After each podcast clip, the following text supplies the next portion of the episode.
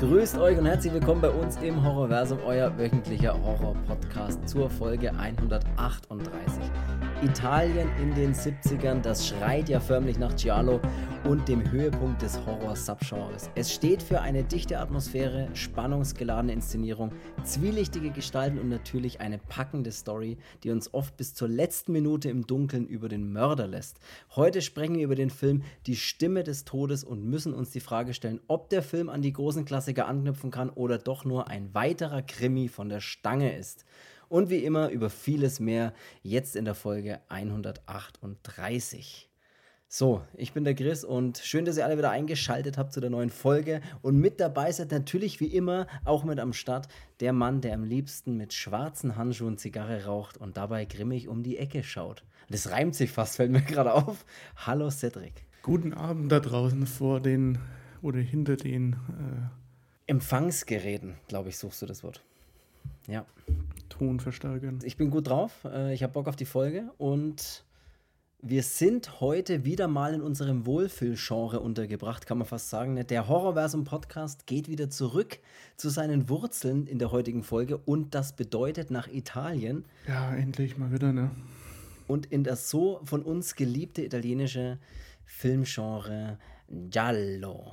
Ne? Ich habe es vorhin beim, beim Schauen mir gedacht, ey, komme was wolle, ne? aber aber ich bin dabei.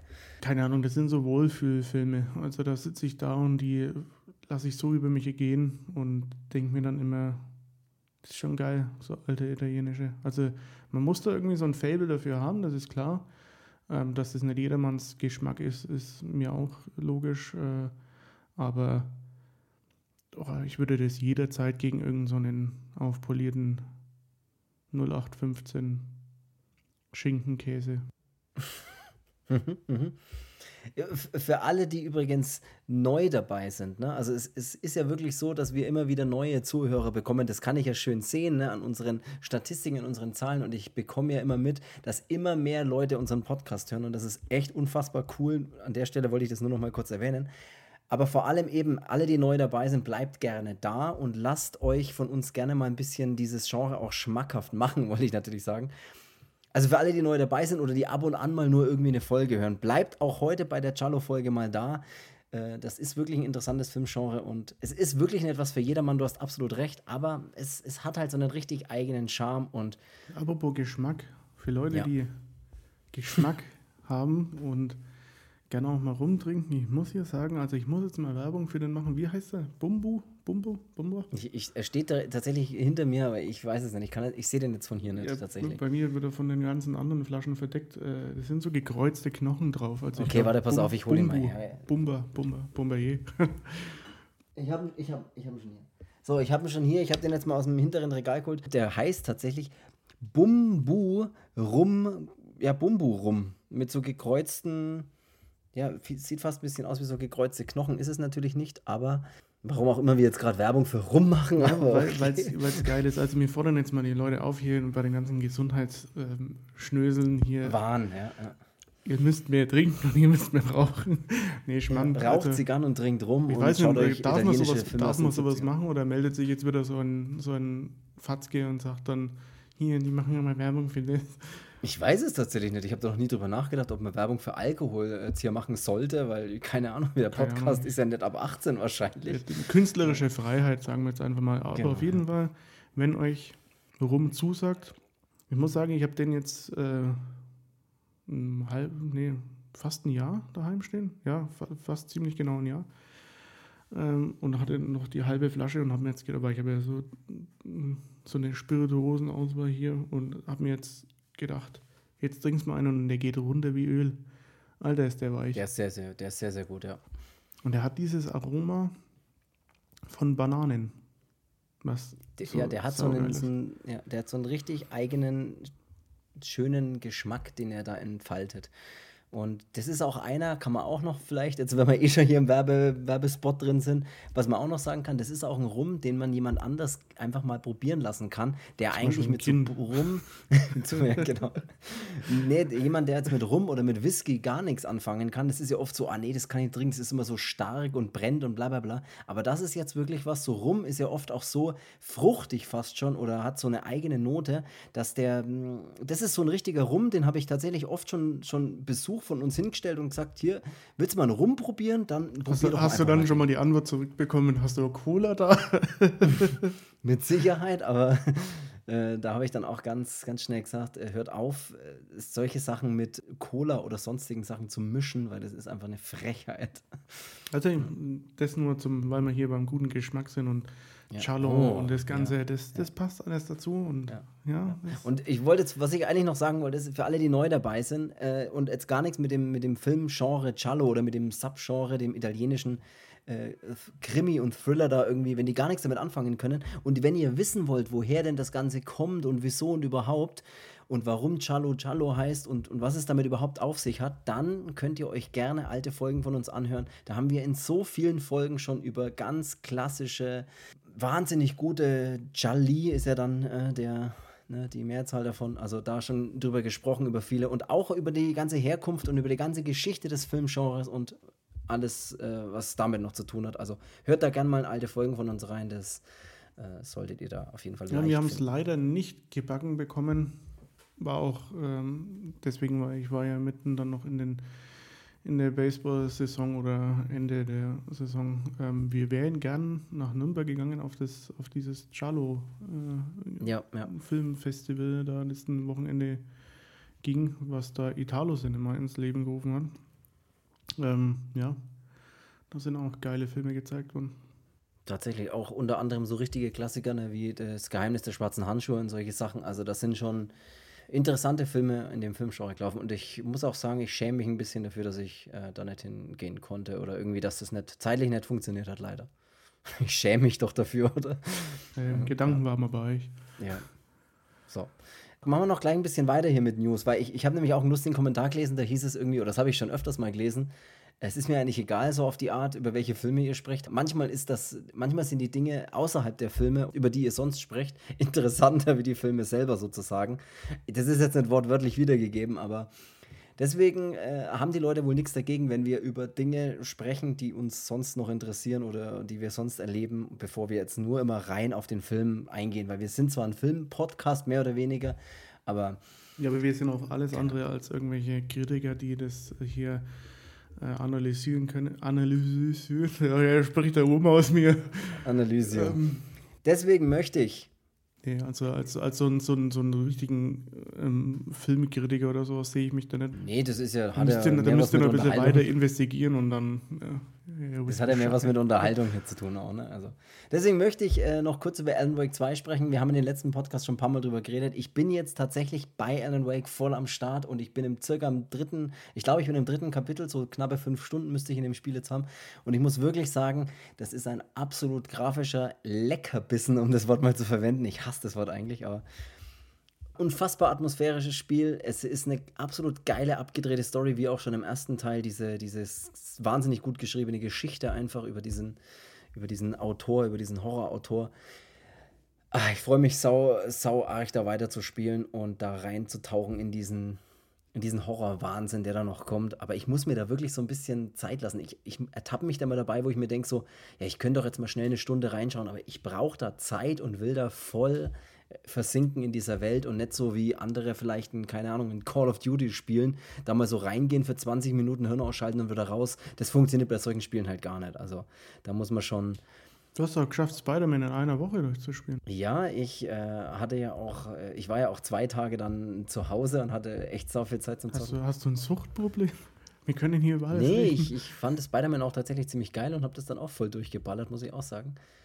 Aber jetzt ist gerade wieder ein bisschen ruhiger. Wobei, eigentlich ist es nicht ruhiger, weil ich spiele ja nebenbei jetzt tatsächlich noch auf der Switch. Habe ja auch noch Spiele, die ich äh, gerade total feiere und spiele. Und äh, ich habe, das ist ein Luxusjahr gerade. Dieses Spielejahr ist unfassbar. Das ist, das kommt noch oben drauf. Und jetzt möchte ich Folgendes noch tun, habe ich mir gedacht. Kommentare. Wir haben es auch in den letzten Folgen immer wieder erwähnt. Schreibt uns Kommentare irgendwo, wo auch immer das geht, schreibt es in die Kommentare. Das ist, glaube ich, einer der ältesten Witze in dem Podcast hier. Schreibt es in die Kommentare. Auf jeden Fall haben wir erwähnt, ihr könnt gerne bei Spotify zum Beispiel, weiß ich, dass es eben geht, da kann man unter die Folge Kommentare schreiben und da steht als Standardfrage immer irgendeine drin und ich habe die jetzt geändert als hier, gebt uns Filmtipps oder was auch immer ihr loswerden wollt. Und da schreiben Leute tatsächlich jetzt Kommentare und das ist cool und ich würde das jetzt wirklich machen, dass ich da immer mal ein paar vorlese, wenn da was dabei ist. Einfach jetzt gar nicht so unbedingt nur für uns, finde ich das jetzt interessant, wenn da jemand einen Filmvorschlag macht, sondern auch für die Leute, die vielleicht hier zuhören, weißt du, weil dann, dann kommen die Kommentare ja nicht nur bei uns an, sondern auch bei allen anderen, die zuhören und äh, sich dann vielleicht auch äh, den einen oder anderen Film anschauen, weil der eben vorgeschlagen wurde. Mhm. Und deswegen wäre der erste Kommentar, den ich loswerden will, der Film Reptile. äh, hört auf mit diesen Kommentaren. Nee, Gott. Reptile. Äh, es ist ein Netflix-Film. Ich weiß nicht, ob du den kennst oder ob du was davon gesehen hast. Nee. So ein Thriller ist das auch. Und ich habe den tatsächlich gestern Abend angeschaut. Der ist auch ziemlich lang. Ich glaube, der geht zwei Stunden, 15 Minuten oder sowas. Also es ist ein relativ langer Thriller. Aber ich muss sagen, ey, das ist ein richtig, richtig geiler Netflix-Film, wenn man so will, mal wieder. Weil da kann man auch echt ins Klo greifen. Ne? Und viel Scheiße ist da auch dabei, wenn man so Filme anschauen will. Aber das ist ein richtig atmosphärischer, ich hab, also verwende ich wahrscheinlich heute tausendmal das Wort atmosphärisch, aber das ist ein richtig gut gemachter, der hat auch einen richtig schönen Look, der hat so einen richtig eigenen Look irgendwie und es ist ein richtig gut gemachter Thriller, bei dem es halt einfach um, es passiert halt ein Mord und dann gibt es einfach ein paar geile Detectives, die halt da einfach diesen Mordfall versuchen aufzuklären, aber dann halt alles immer viel tiefer verstrickt ist und immer mehr Leute mit drin stecken, wie das halt in solchen Thrillern ist und ähm, am Ende dann halt ein riesen Lügengerüste zusammenbricht sozusagen. Ein richtig geiler Film. Also schau dir den mal an, wenn du mal wirklich keinen Bock hast, irgendwas zu tun beim Essen und auf der Couch liegst und Netflix gerade offen hast, dann schau dir wirklich den Film Reptile mal an. Oder falls ich, falls ich mal rauch. Falls du mal raus. Ich mache jetzt auch direkt mal weiter. Nächster Kommentar ist, ich habe jetzt drei Stück hier für euch, ne? Äh, für uns. Oder ja, für uns alle einfach. Der nächste ist, gerne mal die Final Destination-Reihe. Äh, einer der originellsten 2000er Slasher im Fahrwasser von Scream. Natürlich nicht alle Teile, war der Kommentar. Auf dem äh, selben Level. 3 und 4 fand ich mies, aber tolles Konzept. Und da muss ich tatsächlich auch sagen, ich muss da zustimmen. Ich weiß jetzt nicht, ob mir da, wobei den ersten Final Destination würde ich, ich, jetzt vielleicht ich, schon ich auch mal im Podcast nur den, nur den ersten. Das war ja der mit diesen Baumstämmen da auf, die, auf diesen Highway, Freeway. Äh war das ja. auch der mit dem Flugzeug, der erste, oder? Ganz am Anfang. Ja, und mit diesem Airbag da und ja. Genau. Äh, ja. Also, also vielleicht kann man den ja tatsächlich, also mich würde der mal interessieren, die anderen kenne ich nicht. Also ich bin, ich bin aber, ich bin ja so offen für alles und gar nichts, aber nee, können wir machen. Wer wie der jetzt wirkt halt, ne, also nach äh, im Jahr 2023, wie dieser erste Final Destination jetzt wirkt, würde mich tatsächlich mal interessieren, weil ich habe den eben wahrscheinlich auch einmal gesehen damals. Auf jeden Fall würde ich sagen, ich würde dazu stimmen und äh, es ist wirklich ein, ein, einzigartiges Konzept damals irgendwie gewesen. Natürlich ist das wie bei den meisten Film-Franchises, das verläuft sich dann irgendwann im Sand, ne, wenn dann alles immer das gleiche ist, wie so ein Saw-Franchise oder sowas, wo dann noch zwei, drei Teile gut sind und dann irgendwann ja, kannst du dir das eigentlich nicht mehr anschauen. In den 2000er, da, da ging noch, es war zwar so das letzte bisschen, aber da ging noch was mit, mit äh, neuen Ideen, aber ich würde jetzt mal sagen, dass das äh, gut A Quiet Place fand ich ziemlich geil, diese Idee. Ähm, ja, obwohl ja, es auch mit einer mit ne, ja, Alien-Invasion im Prinzip jetzt auch nichts Neues ist, aber wie es umgesetzt war, fand ich geil. Aber ich war jetzt vorhin kurz auf der Playstation noch bei Amazon drin, weil ich jetzt mal schauen wollte, gibt es diesen Oppenheimer zum Leihen oder Kaufen. Ähm, und dann ploppt bei mir halt immer als erstes oben so eine Horror-Sektion auf. Dann habe ich da mal so durchgeseppt und dachte mir dann so, rein theoretisch ist immer alles dasselbe. So, es ist immer eigentlich das gleiche Schema, nur da wird irgendwas anderes als Böses gemacht. Das eine verfolgt dich über den Wind, das nächste, keine Ahnung, ja, weißt du, ich meine. Ja, ja, natürlich, ja. ja das ist halt und deswegen, so deswegen bin ich auch bei sowas halt immer, immer raus, so beim, ja, Charlo oder bei so alten Klassikern, da weiß ich halt, was ich krieg. Und oder die Perlen halt, ne? Du musst ja die Perlen rauspicken, weil ja, es, es gibt ja den einen oder anderen. Es ist, es ist ja schwierig. Also, äh, es sind solche Filme wie diese Barbarian, glaube ich, hieß er, ne? Der, mhm. Bavarian. Äh, Apropos Barbarian. Im ne? Keller. Jo, jo. jo. ähm. Aber apropos Barbarian, ne? Ich habe nämlich hier, was ist denn eigentlich mit Barbarian Sound Studio? Hast du den noch? Den habe ich dir mal geliehen. Ja, den, der liegt noch drüben. Wie ich es jetzt hier im Podcast sage. Der liegt noch drüben und ich habe keine, hab ich keine In Intentionen, ihn zurückzugeben. Du musst den mal anschauen. Der ist, das der ist, ist wie bei so einer Bücherei. Irgendwann verjährt es doch, oder? ja, dann musst, das musst du irgendwann nochmal zurückgeben. Es geht in deinen Besitz doch dann einfach irgendwann. Schau den mal an, der ist wirklich geil. Oder kennst du dann immer die, die wo dann so sagen wie, ach so, ich dachte, du hast mir geschenkt. äh, nee, nee. Ja, den wollte ich auch mal anschauen, ja. Weil den wollten wir ja eigentlich, das, da hat man den Podcast gerade angefangen. Ist ja noch gar nicht so lange. Und da hat man gesagt, so, den müssen wir mal die nächsten, den müssen wir mal die nächsten Folgen machen. Und da haben wir damals, glaube ich, angepeilt, dass man, keine Ahnung, zwischen 10 und Folge 15 oder sowas irgendwo mit reinzupassen. Also. Ich möchte noch mal erwähnen, wir sind jetzt bei Folge 138. Mission accomplished. Und er ist doch immer noch bei dir, der Film, unangesehen. Ja, ist egal. Äh, zurück zu Final Destination. Ich wollte auf jeden Fall sagen, es ist tatsächlich ein cooles Konzept gewesen und ich muss auch sagen, der erste hatte was drauf. Bei den anderen weiß ich es jetzt auch gerade nicht und wie der erste jetzt wirkt, würde ich gerne nochmal anschauen. Vielleicht schauen wir den uns wirklich mal an und äh, bequatschen den mal im Podcast. Ich habe noch einen Kommentar. So. Filmvorschläge: zum einen Halloween Hound, ein trashiger, klaustrophobischer Horrorspaß. Zum anderen All Hallows Eve. Liebe Grüße vom Chiemsee. Also liebe Grüße auch äh, zurück äh, von der Regensburger Oberpfalz und aus dem mittelfränkischen Mittelfranken. um jetzt mal für dich zu sprechen. Im Eichgrund. Jawohl, äh, die Perle, die Perle im Eichgrund. Ja, da gibt es die besten Karpfen der Welt. Auf jeden Fall sieht beides, ich habe mir beides natürlich mal kurz angeschaut, ne? also so ein bisschen kurz recherchiert, was ist das und so. Und ich kannte die beide, also ich muss ehrlicherweise gestehen, beide nicht gesehen. Und äh, All Hallows Eve sagt mir vom Cover schon gleich was, ne? Äh, aber habe ich auch noch nicht gesehen und Sieht aber nach einem richtig spaßigen Horror-Slasher aus. Also beide Filme, wo man wirklich sagen muss, hey, ich glaube, da hätte ich Bock drauf. Ich glaube, da fließt auch ein bisschen Blut und so, so wie der aussieht. Mhm. Und äh, könnte man tatsächlich auch mal auf die Liste packen der, der Filme, die wir irgendwann mal machen könnten. So, nur so viel dazu. Also alle da draußen, schaut euch äh, Halloween Hound und All Hallows Eve an und berichtet uns und dann schauen wir den vielleicht auch an. Einen letzten Kommentar und dann gehen wir auch endlich über zum, äh, zum Film tatsächlich. Und zwar das möchte ich trotzdem vorlesen, weil Kommentare, die äh, lobende Worte haben, muss man einfach vorlesen. Klasse Podcast, ich habe jede Folge gehört, weiter so. Ich liebe ja vor allem Cello-Filme. Das ist schon ein ganz eigener Charme. Behaltet euch den guten Humor. Und mit diesen Worten verabschiede ich mich. Nee, Quatsch. Also darum kann ich nur sagen, dieser Mann hat Geschmack. Oder was ein Mann? Oder was ich weiß es nicht. Ich hab, da, das habe ich leider nicht aufgeschrieben. Die, die Benutzernamen, die die Kommentare geschrieben haben, habe ich leider nicht aufgeschrieben. Aber Wer auch immer du bist da draußen, vielen Dank natürlich und vielen Dank euch alle, wenn ihr da Kommentare schreibt, macht es wieder und ich weiß nicht, irgendwie finde ich das, ich finde es irgendwie spaßig mit den Kommentaren. Vielleicht behalten wir das einfach so bei, dass ich da jeden, jeden Tag, wollte ich gerade sagen, jede Woche einfach vielleicht immer mal so den einen oder anderen vorlese. Warum denn nicht halt? Dann ist es bunt gemischt, vielleicht jeder hat da auch Bock mal irgendwie zu interagieren mit uns oder mit allen anderen, die den Podcast hören und ich finde es irgendwie eine ganz coole Sache und deswegen Vielleicht behalten wir das so bei, dass da immer mal der ein oder andere Kommentar, die ein oder andere Nachricht von euch da draußen dann in den Podcast wandert. Vielleicht. So, das war's jetzt. Fleißig weiter kommentieren. Und jetzt bin ich auch durch mit meiner Einleitungsseite äh, hier, mit meinem Einleitungsdokument. Mhm. Wir sprechen heute tatsächlich auch über einen Film und zwar die Stimme des Todes oder Stimme des Todes. Ich finde es so seltsam, dass der oder auf der. Die Katze mit dem Jadeauge. Tatsächlich auch, das ist ein äh, Titel.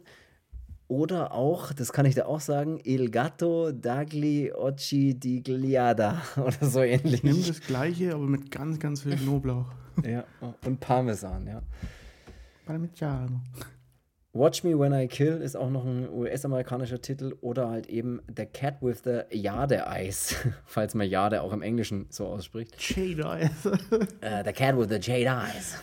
Schätze ich mal, ja. Wir hatten mal, eine, wir hatten mal eine Phase, da haben wir alles, egal was uns in die Quere kam, einfach mhm. in, mit englischer Betonung ausgesprochen. Ja, als hätten wir die Phase nicht immer noch. Das ist ungefähr ja, genauso wie seit Folge 15 wollte ich den Film anschauen und es ist 138. So geht es uns mit dem Witz ja auch. Wir ich sprechen immer noch alles in Englisch. Ja, ich habe es ja auch immer noch so. Ich mache das auch tatsächlich manchmal, wenn Kunden was bei mir abholen.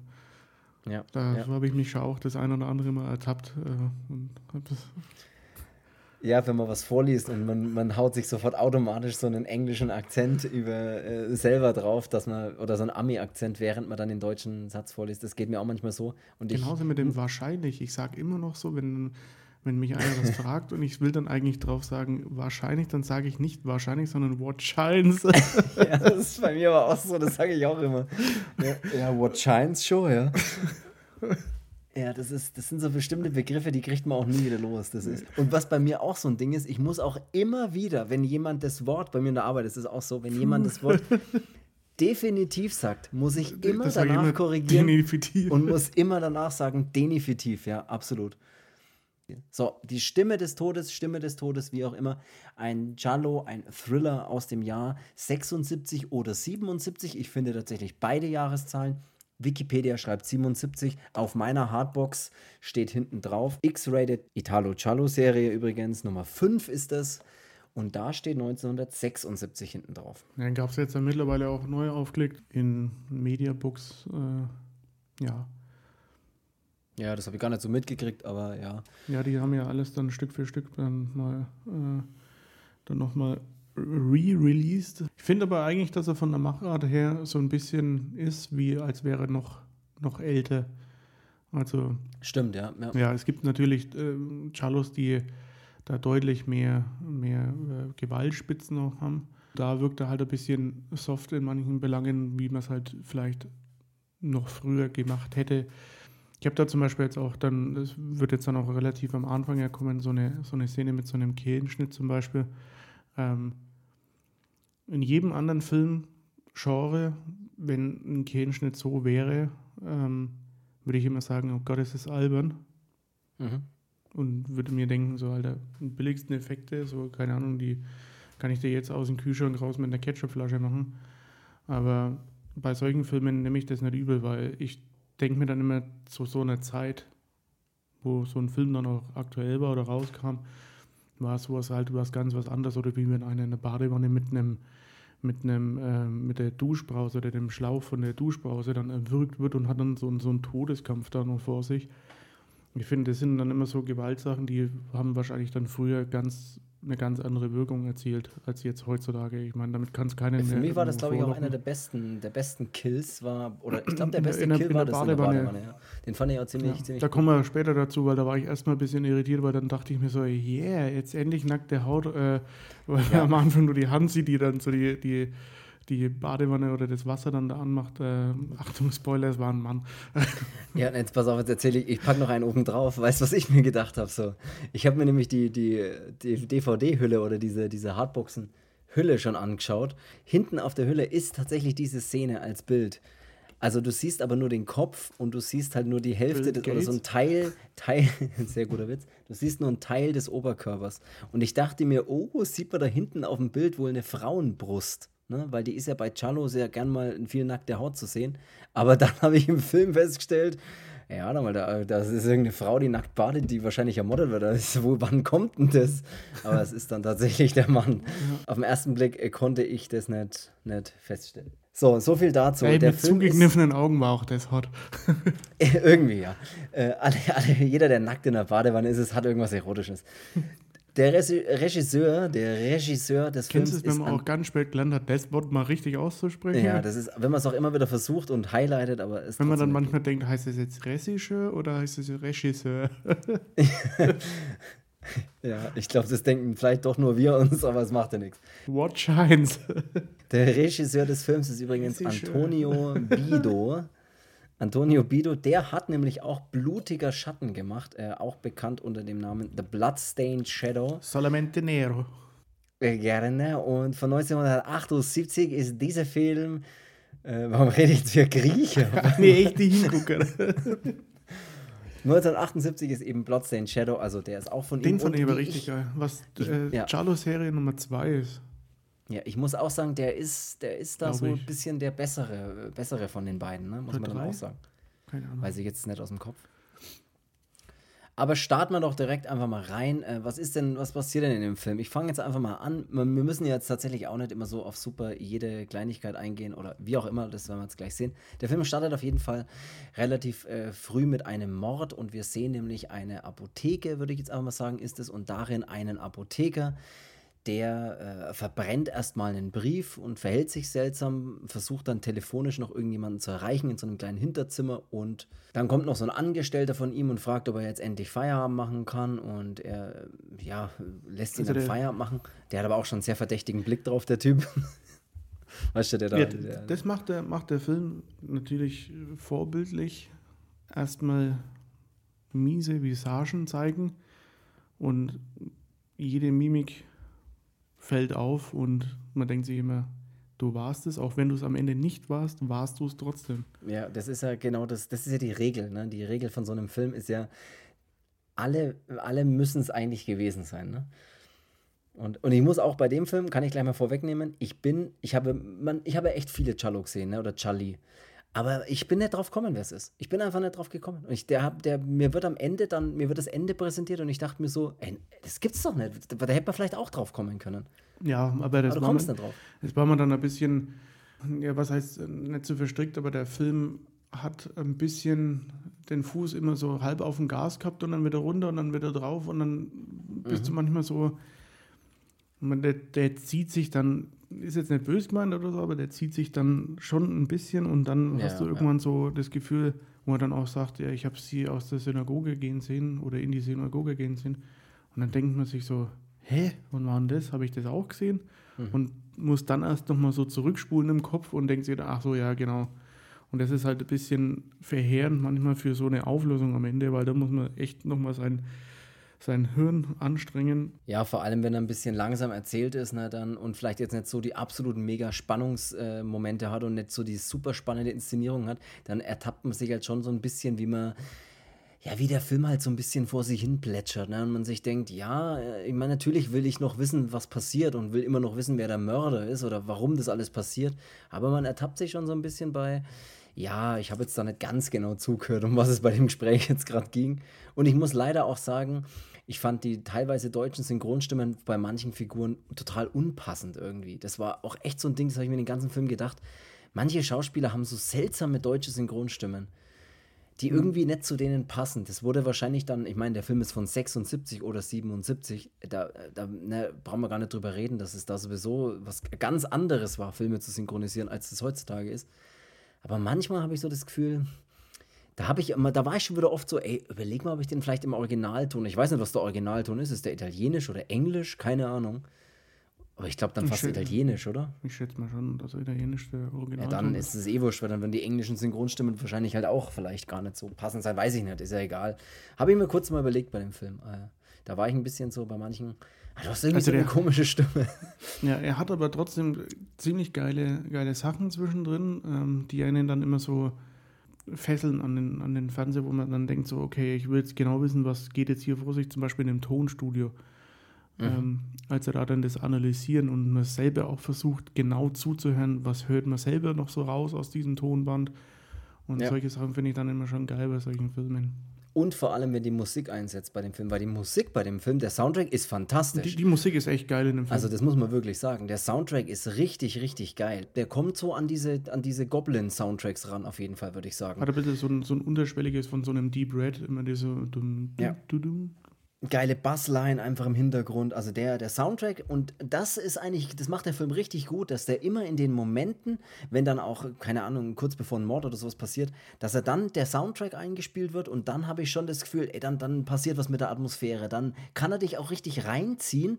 Allerdings lässt er mich danach halt auch wieder so ein bisschen rausfallen. Ne? So, und dann geht er eben, wie du schon gesagt hast, der geht dann ein bisschen vom Gas und dann fährt er mit so einem mit so einem halben Standgas ein bisschen durch die Gegend, bis dann halt ja, wieder diese atmosphärischen wie, Momente kommen. So die typischen alten Leute, die im ersten Gang erstmal 100 fahren. erstmal 100. Und das ist uns heute auch passiert. Wir waren heute beim Einkaufen und die Oma meiner Freundin kam uns mit dem Auto entgegen auf dem Parkplatz und die ist so gefahren, wie alte Leute Auto fahren. Halt sau aufgedrehten Motor, aber halt auf dem Parkplatz super langsam. Und das ist, du, du, schaust einfach, die winkt und du schaust ins Auto rein und denkst dir nur so, schalt halt einfach in den nächsten Gang. Was, was, warum? Und dann kannst du, dann konnten wir nur richtig beobachten, die ist dann vom Parkplatz wegfahren und dann geht, der, geht die Haupt- oder die Straße dann einfach, die führt dann halt oben so entlang des Parkplatzes. Und da hat man sie halt wieder fahren hören, weil du einfach gehört hast. Wohlgemerkt, wohlgemerkt, es ist Winter und man fährt nicht mit offenen Fenstern. Und wenn man dann jemanden hört, dann ist es wirklich laut. Das war einfach unfassbar, wie, wie warum alte Leute einfach nicht in die, in die höheren Gänge schalten. Ich weiß es nicht. Die versuchen einfach alles mit den ersten zwei Gängen zu fahren. Ja. Ah, das ist so witzig. Ja. ja pass auf, also ich erzähle jetzt mal ganz kurz noch grob. ich erzähle mal ganz kurz grob, am Anfang dieses Films passiert, passiert eben dieser Mord an, an diesem Apotheker. Also der macht, der verhält sich seltsam und auch dieser, dieser Mitarbeiter, der dann Feierabend macht, ist irgendwie auch seltsam. Was dann passiert ist, es ist ein Mörder in, in der Apotheke und der Mann wird erschlagen, dieser Apotheker, und dem wird danach eben noch die Kehle aufgeschnitten. So brutal. So. Dann haben wir die Mara, das ist eine junge Frau, die wir dann am Anfang mal als so Tänzerin so ein bisschen sehen. Also das ist so ja, ihr, ihr Beruf oder Hobby. Ich weiß gar nicht, was das genau sein soll, aber sie ist halt Tänzerin. Und diese Mara, die fährt äh, zu der Apotheke und will ein paar Aspirin sich holen und will die dort kaufen, kann aber nicht zur Tür rein, weil die Tür von der anderen Seite verschlossen ist, vom Mörder wahrscheinlich. Und Sie möchte rein und hört aber nur, wie eine ja, ein bisschen verstellte Stimme sagt: So, verschwinden Sie, die Apotheke hat geschlossen. Und sie sagt, sie möchte nur ein paar Aspirin. Und er sagt: Nee, geht nicht, die Apotheke hat geschlossen, verschwinden Sie. Also er wimmelt sie halt relativ schnell ab. Und das war natürlich höchstwahrscheinlich der Killer. Und dann dreht sich das Ganze eben so ein bisschen darum, dass sie wohl die einzige ist, die den Killer, diesen, diesen, diesen Mord, ja, zwar nicht wirklich dabei war oder so, aber halt den Killer mal wenigstens gehört hat oder mitbekommen hat, dass der da drin war. Und deswegen wird sie dann wohl auch so gejagt, kann man sagen. Ne? So spitzt sich das Ganze dann zu, dass wir vor allem, dass die Mara dann auch, äh, also der Mordfall wird natürlich dann von der Polizei und so untersucht und so weiter und die Mara findet dann Zuflucht, kann man fast sagen, bei dem Lukas. Der Lukas ist eine wichtige Figur, weil das ist nämlich dieser Toningenieur, der am Anfang dachte ich, das ist ein Polizist, weil der die Leute verhört wie ein Polizist. Und ich mir gedacht habe, so, ah, okay, cool, das ist also der, das ist also der Bulle in dem, in dem Film. Aber nee, das ist einfach der Toningenieur und Freund oder, oder Verehrer von der Mara, so würde ich es mal, würde ich mal sagen. Dachte auch, dass er Polizist ist, weil der Nachbar, die, wie heißt jetzt, Bonsai? Nee. Äh, nee, nicht der Bonsai, du meinst den, warte mal. Pizarro? Nee. Äh, den Bozzi. Bozzi. Ja. Bo Giovanni Bozzi. Ja. Bozzamogel. ja. Ähm, Jetzt darf jeder mal überlegen, was, was das fränkische Wort Botzermockel bedeuten könnte. Ja, schreibt sie nicht. Und am Ende der Folge lösen wir es auf, wenn wir dran denken. Ja. Der Botzi, was wolltest du beim Botzi sagen? Weil der ja auch ähm, gleich Rat beim, beim Lucky sucht. Äh, und dann habe ich mir gedacht, so, okay, der ist vielleicht echt so, weil er dann auch gesagt hat, ja, wir können das äh, analysieren und sowas. Und ja. Äh, ja, aber der ist kein Polizist, sondern er ist nur ein Toningenieur. Echt verrückt, ne? Also es ist echt witzig, dass man einfach sofort, der wirkt einfach, als wäre der Polizist, als wäre der leidende Ermittler dieses Falls. Einfach. Aber es ist ja auch oftmals so äh, in so Cello-Filmen, dass dann eben Leute selber investigieren, äh, die jetzt keine Polizisten sind und dann das Ganze aufdecken wollen. Zum Beispiel jetzt, keine Ahnung, neunschwänzige Katze ist es ja auch. Ja, das ist eigentlich ganz oft so der Hauptplot, ne? Dass Oder du sagst, du das Geheimnis der schwarzen Handschuhe macht ja dann auch viel. Da ist zwar ein Kommissar dabei, äh, der auch eine recht coole Rolle spielt, aber da macht es ja auch eher der Army, der eh nicht ausreisen darf und äh, ja. Wobei ja meistens bei den Filmen auch die Polizei ein bisschen als die Deppen hingestellt werden. Also die checken es halt nicht und dann muss halt irgendwie der Hauptcharakter des Films muss halt dann dem Killer auf die Schliche kommen. So, das ist ja eigentlich so die, Das ist ja eigentlich so und die bei Geschichte. welchem Film war das? Ich weiß es nicht, bei welchem Film das war. Aber wir haben den auf jeden Fall im Podcast besprochen, weil wir das auch ständig gesagt haben. Na dann Servus. Bei irgendeinem, bei irgendeinem war das bei dem Deodato Chalo oder sowas? Ich weiß es nicht. Nee, das war Dati. Ah ja, stimmt, das war das, ja, das war da. Machen wir weiter, wie geht's denn hier weiter? Äh, die Mara, genau, wir haben den Lukas mit am Start, der äh, nimmt die ganzen Ermittlungen aber dann irgendwie so in seine Hand und das ist, was ich mich beim ganzen Film ein bisschen gefragt habe, so, warum will denn der das unbedingt alles aufklären? Warum ist denn, warum will denn der das alles rausfinden? Das ist so, den seine, den sein, seine Motivation habe ich nicht so ganz verstanden eigentlich im Film, ne? dass ich sage so, nur weil er jetzt mit der Mara und die Mara so ein bisschen bedroht wird, mehr oder weniger. Laut. Wie laut das war. das, das macht nichts. Ich habe das nicht ganz verstanden, warum er so der, warum er so dahinter ist, warum er das unbedingt aufklären will alles. Aber gut, egal. Und natürlich fragen wir uns trotzdem die ganze Zeit, wer hat denn der Apotheker eigentlich umgebracht und was war da eigentlich los? Und was war eigentlich mit dem Brief und wen hat er da eigentlich angerufen? Also wir haben natürlich wie bei jedem klassischen Charlo, wir haben seltsam oder Krimi ne, oder Thriller, wir haben halt ein paar seltsame Figuren, wir haben ähm, ein paar Leute, die sich seltsam verhalten vor allem oder die seltsame Dinge kurz vor ihrem Tod oder so getan haben und deswegen weiß man nicht so richtig, was ist denn da los und wer steckt da dahinter und so ist es natürlich auch hier und das macht der Film auch gut, da kann man nichts sagen. Die Geschichte des Films ist auch gar nicht das Problem, das Problem ist eher das, dass der Film sich ein bisschen schwer tut, das so richtig spannend zu inszenieren oder das halt dann nur in bestimmten Spitzen relativ gut macht, aber dann halt auch lange Zeit lang nicht besonders spannend und nervenaufreibend erzählen kann. Macht er zum Beispiel bei dieser ähm, Esmeralda, glaube ich, heißt er, ne? Die heißt tatsächlich Esmeralda. Esmeralda Messori ist dann diese, dieses Opfer, das wäre tatsächlich unser nächstes Opfer auch gleich. Genau. Ne, und da ist zum Beispiel auch so, wenn die in dem in ihrem Haus halt am Kochen ist und da läuft die manchmal durch so einen dunklen Flur und da ist eine Garderobe und da ist so ein Hut und halt ein, ein mhm. Mantel. Und immer wenn das Licht aus ist, sieht es halt aus, als würde da jemand stehen. Und ja. das hatte ich halt schon so am Anfang so das Gefühl, als sie da das erste Mal durchläuft, habe ich mir gedacht, so, ey, Alte, hinter dir steht was. Ähm, und das, das kommt ja selber dann auch, drauf reingefallen. Und das kommt ja dann auch mal dazu, dass die dann in dem Gang dann ist, äh, nachdem sie ja was hört, und dann sich wirklich zu Tode erschreckt, weil da, sie denkt ja selber, dass da jemand steht. Und dann macht sie eben das Licht an und es ist dann keiner, also es ist dann nur die Garderobe. Ähm, das sind solche, oder dann auch mal später im Film in der Garderobe, als die Maler, Marva, Smava. Wenn Kredit, dann Smava. ähm, ähm, wenn die dann später in der Garderobe da irgendwelche Kleider sucht ähm, und, der, und diese Aufpasser von diesem Club da oder was auch immer das ist, oder Mittänzer oder sowas, äh, mhm. als der dann auch mit in der Garderobe ist und man denkt sich so, ah, ah, ah, ist der, mhm. wird der nicht? Und ja, auch eine ja. komische Figur, diese. diese also das typ. ist dann schon cool. Und der, der Film hat aber trotzdem auch coole Kameraeinstellungen, muss ich echt sagen. Also das ja, sind schon ja. die ein oder andere dabei, wo man sagt, ey, besser hätte es nicht machen können. Die Mara, ne, nicht die Mara, die Esmeralda, die wird ja. Mara! Die, die, die Esmeralda wird ja dann in ihrer Wohnung äh, getötet und zwar in Gedödet. ihrem eigenen, gedödet, in ihren, in, in ihren eigenen Herd neigsteckt. Die wird ja in ihrem eigenen Herd getötet. Ne? Also das Gesicht, die schaut dann am Essen und denkt sich. und denkt sich, wann ist denn das Essen endlich fertig? Ich habe einen riesen Hunger, ich habe einen riesen Kohldampf. Und dann kommt der Killer von hinten und drückt ihren Kopf dann in diesen Herd, sodass sie sich das ganze Gesicht verbrennt und Danach wird sie noch erstochen, ne? so, weil sie ist ja dann auch noch nicht tot, sie ist, hat halt eine schwere Verbrennung im Gesicht, wird dann noch erstochen. Und so haben wir praktisch, das wäre unser zweites Opfer. Was man immer vor den Morden sieht und immer zwischendrin mal in so ein, zwei Sekunden oder weniger, wahrscheinlich nur so eine Sekundenframe, ist, sind so aufblitzende Katzenaugen. Wo ich aber auch sagen muss, warum? Das hat sich für mich auch nicht ganz ergeben. Ich meine, nee. okay, der Film heißt die, die Katze mit den Jadeaugen, äh, also heißt er auch, aber warum? Was hat denn eine Katze mit der ganzen Geschichte zu tun? Und wer heißt der Killer auch die Katze? Oder das klingt zwar eher nach einem Spitznamen für einen Torwart, aber ich weiß nicht, ich habe es nicht ganz verstanden. Ja, das ist so. Manche Sachen cool. im muss man auch nicht verstehen. es sieht auch cool aus, so diese, diese aufblitzenden Augen dann so in Nahaufnahme. Aber ich, warum, habe ich dann, muss ich ganz ehrlich sagen, nicht ganz verstanden. Aber egal.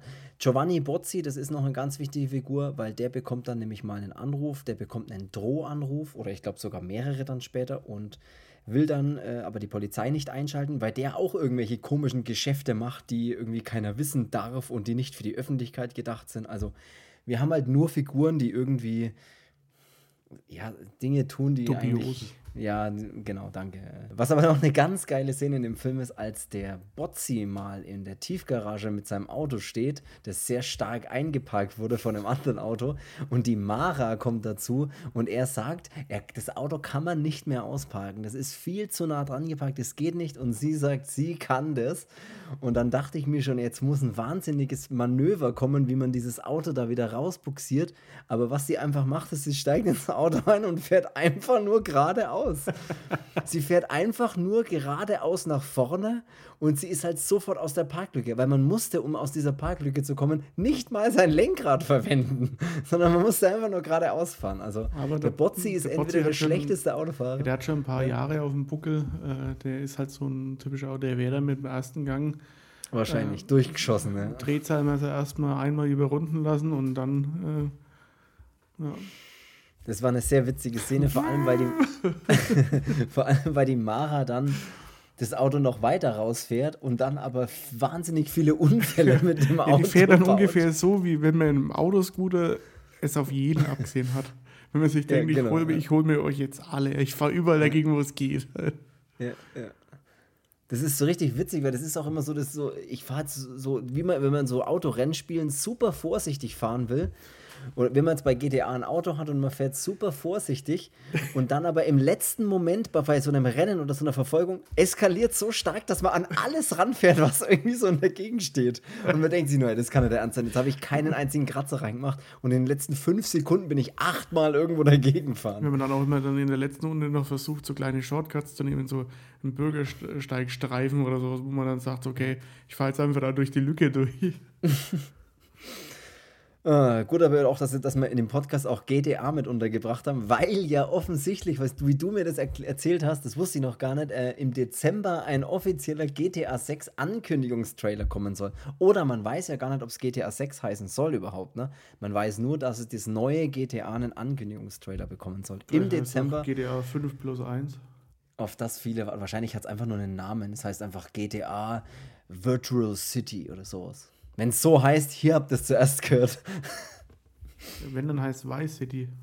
Nee, deswegen sage ich ja was, sowas ähnliches wie Vice City, aber ne, um halt, um so auf Vice City hinzuspielen, weil das soll ja vielleicht auch in der Gegend sein, aber halt ein bisschen cooler und ein bisschen moderner, deswegen dachte ich vielleicht GTA Virtual Vice City. Ach, weiß ich nicht, das klingt alles so da bescheuert. Machen wir einfach weiter. Ja, das klingt echt total mies, ey. Ja, auf jeden Fall eine sehr geile Szene, als die hier ihr Auto auspacken wollen und äh, das dann total in die Hose geht, weil eben sie angegriffen wird in dem Auto. Und dann vermuten sie schon so, was ist hier los? Soll, wollte der, sollte der Botzi jetzt angegriffen werden oder sollte tatsächlich die Mara angegriffen werden? Ne? Man weiß es nicht so richtig.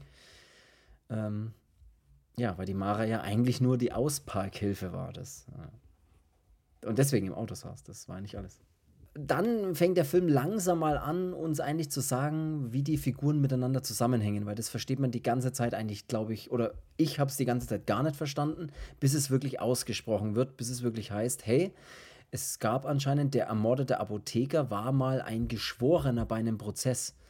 Und alle anderen, die dann, wie auch zum Beispiel diese Esmeralda, auch die war eine Geschworene bei einem Prozess. Und auch der Bozzi war ein Geschworener bei einem Prozess, der dann später umgebracht wird in der Badewanne. Wir haben es vorhin schon mal kurz erwähnt.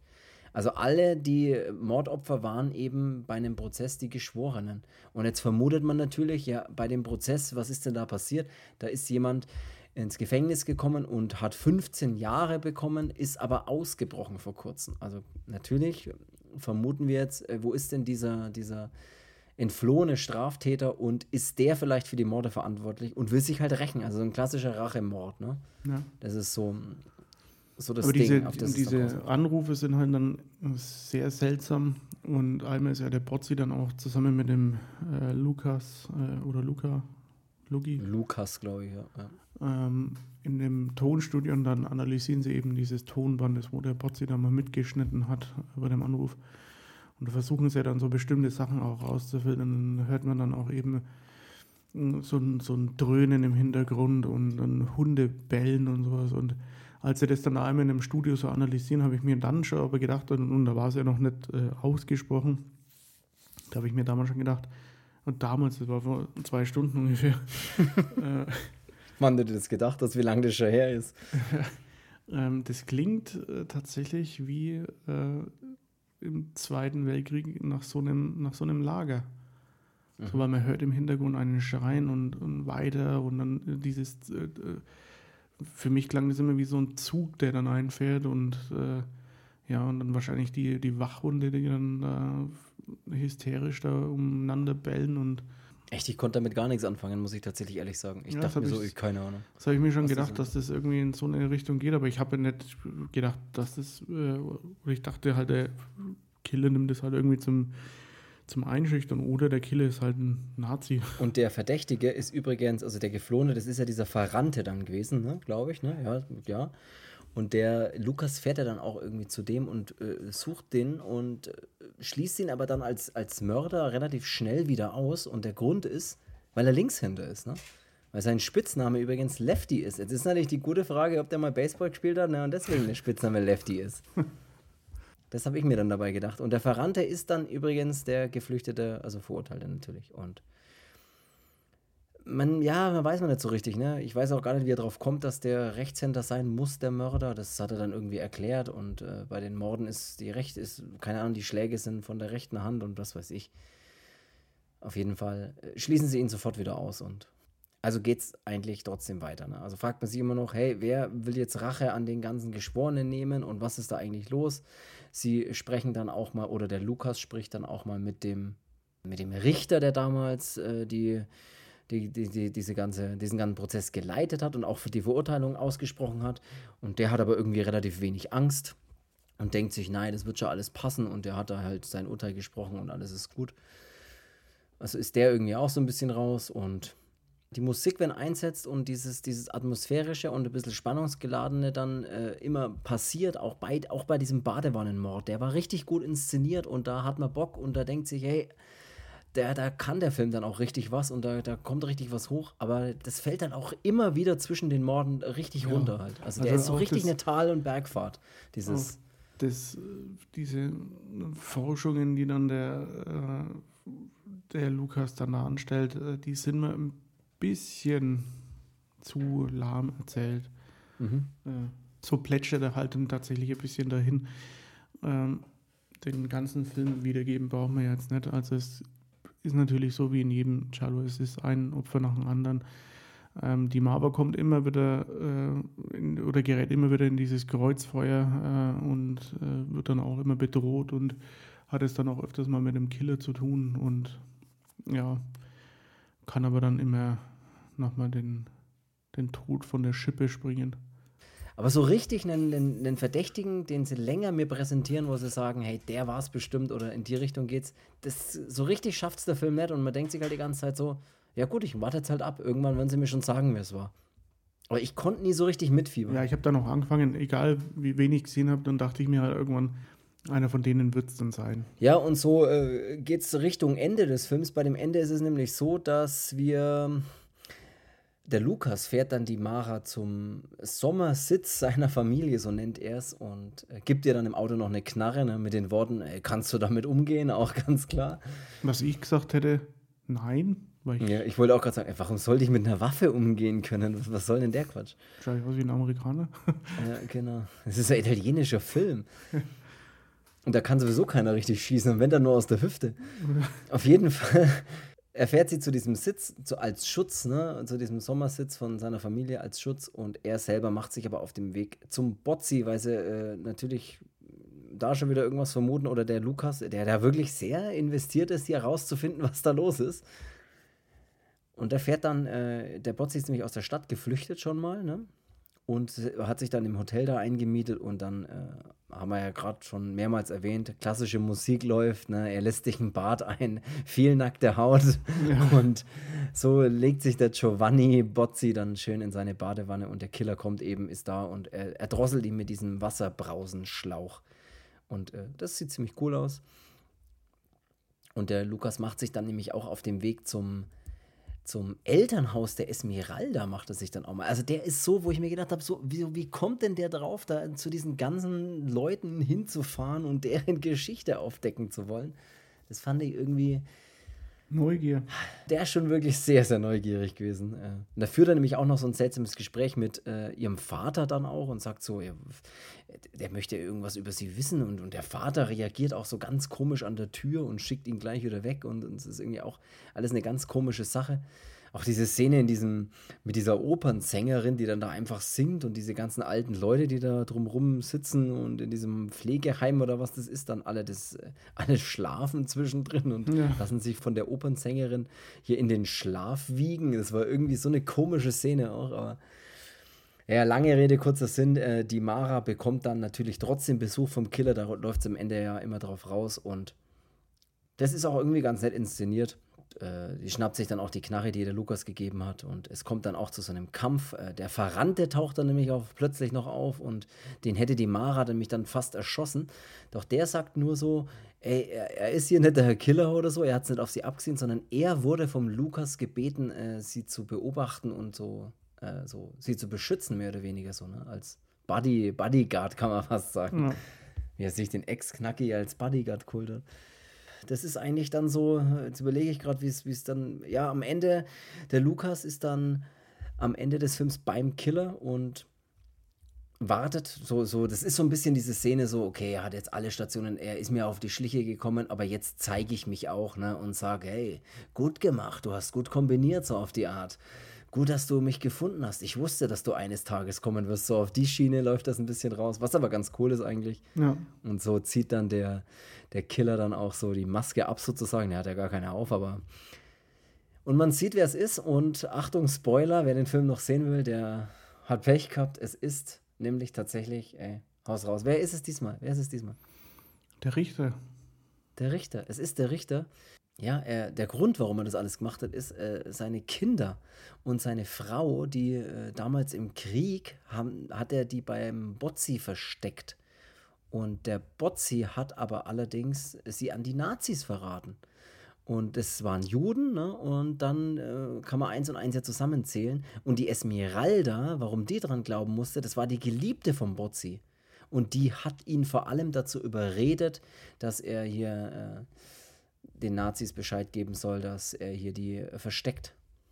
Und somit äh, hat er den Hass auf den Botzi gehabt und natürlich auch auf die Esmeralda.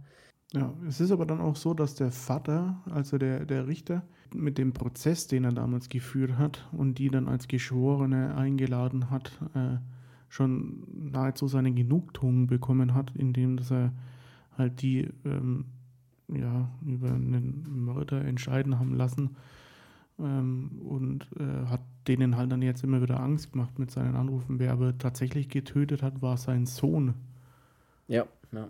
Und das war so ein bisschen so, ja, dass der Vater das auch nicht so für, für gut heißt und äh, ja, kam dann damit auch nicht klar, dass sein, sein Sohn jetzt eigentlich dann doch der durchgeknallte Psycho dann ist. Ja, der am Ende dann so rauskommt, ne? wo man dann sich denkt, als sich dann der Vater und der Sohn dann miteinander unterhalten, ich habe sie für dich ermordet und solche Geschichten dann kommen, da wird es dann schon ein bisschen seltsam. Was dann allerdings ganz witzig ist, dass äh, der Vater oder der Vater, der Richter einfach, der packt dann, äh, der hat eine Knarre in der Hand, ne? Und der, der Sohn verlangt dann von ihm so, du musst jetzt die anderen, also diesen Lukas und so, du musst die jetzt umbringen, weil die wissen ja jetzt so viel, die wissen ja alles. Und dann sagt aber der Richter, nein, das kann, das kann nicht sein und das kann, das kann nicht der richtige Weg sein. Und sein Sohn drängt ihn fast dazu, das zu tun. Was der Richter dann macht, ist, er dreht einfach mal so die Waffe ein bisschen zur Seite und knallt seinen eigenen Sohn ab. Ja. Und, und danach setzt er dem Ganzen noch die Krone auf. Ne? Ja, dann gibt er sich selber auch noch die Kugel. Und dann ist der Film aus. Und dann ist er einfach sofort zu Ende. Ja, genau. Also das Standbild vom ermordeten Richter, während die Credits laufen. Wie man es damals so schön gemacht hat mit den Standbildern. Also ich muss sagen, ich finde den Film schon dass man sich anschauen kann äh, und dass es jetzt kein, kein schlechter Cello ist. Äh, aber am Ende, wenn dann die, wenn dann die Auflösung kommt, äh, dann kriegt man schon seine Genugtuung so ein bisschen. Ähm, er hat stellenweise Szenen drinnen, die echt interessant sind und die dann auch so ein bisschen den Spannungsbogen nach oben treiben. Aber im Grunde genommen ist er mir ein bisschen zu ich hätte da schon gern immer so ein bisschen noch dieses Actionmäßige mit drin, wie jetzt zum Beispiel, ich denke jetzt nur gerade als Beispiel der Schwanz des Skorpions, so ein, so ein Martino-Cello Charlo. Mhm. Das ist so, der dann auch mal ein bisschen nervenaufreibend ist und sowas würde ich halt, würde ich ja. halt cooler ja. finden. Dann, aber verstehe ich. Ja. Film ist jetzt nicht schlecht. Also ich würde auch sagen, so mein Fazit auch, ähm, an sich ist es ein ganz netter Charlo. Die Story ist auch durchaus interessant, das muss man schon sagen. Und auch wenn es ein bisschen braucht, bis das Ganze in Fahrt kommt, eigentlich hat er alles, was ein Charlo braucht. Außer nackte Haut. Äh, nackte Haut fehlt tatsächlich ein bisschen, ja. Aber irgendwie irgendwie hat er mich trotzdem nicht so richtig reinziehen können. Ne? So, da fehlt es dann irgendwie doch an charismatischen Darstellern, um bei diesen großen Genrevertretern dann irgendwie mitzuhalten. Das fehlt dann doch ein bisschen. Aber ich würde trotzdem ganz positiv hervorheben, die Musik. Die Musik, der Soundtrack ist fantastisch. Ja. Und man kann den sich trotzdem anschauen, ist jetzt aber nichts wahnsinnig Besonderes, sagen wir es mal so. Also das ist jetzt, würde ich jetzt nicht sagen, dass das eine Perle unter den, unter den Charlos nee. ist, da wo man sagt, hey, das ist so ein so ein Must-See-Film. Absolut, genau. Und jetzt kannst du übrigens zum Ende des Podcasts, weil ich gerade dran denke, noch die Frage beantworten: Was ist denn das fränkische Wort Botzermogel? Für was steht denn das? Ein Botzermogel ist ein Tannenzapfen. Gut, so. Also diese braunen, diese braunen Tannenzapfen, die dann halt am Boden dann liegen und genau. die hat man als Kind dann immer durch die Gegend geschossen und. Geschussert auch, ne? Ja, das ist halt der Botzermogel. Gut, dann wisst ihr das jetzt auch und dann haben wir das auch geklärt.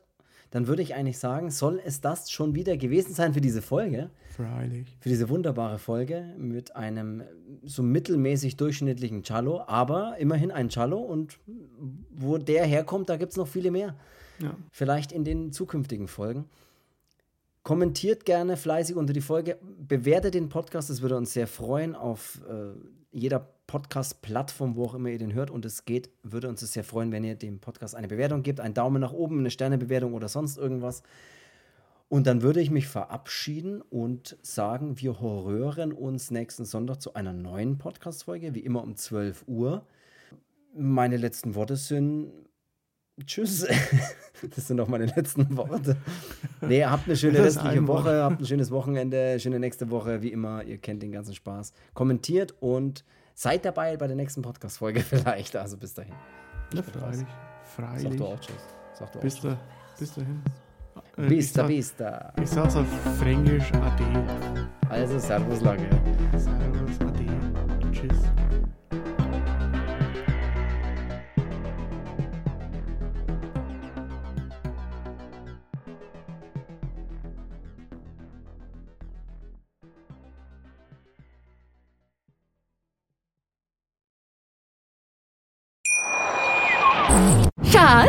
Bin neu verliebt. Was? Da drüben. Das ist er. Aber das ist ein Auto. Ja, eben. Mit ihm habe ich alles richtig gemacht. Wunschauto einfach kaufen, verkaufen oder leasen. Bei Autoscout24. Alles richtig gemacht.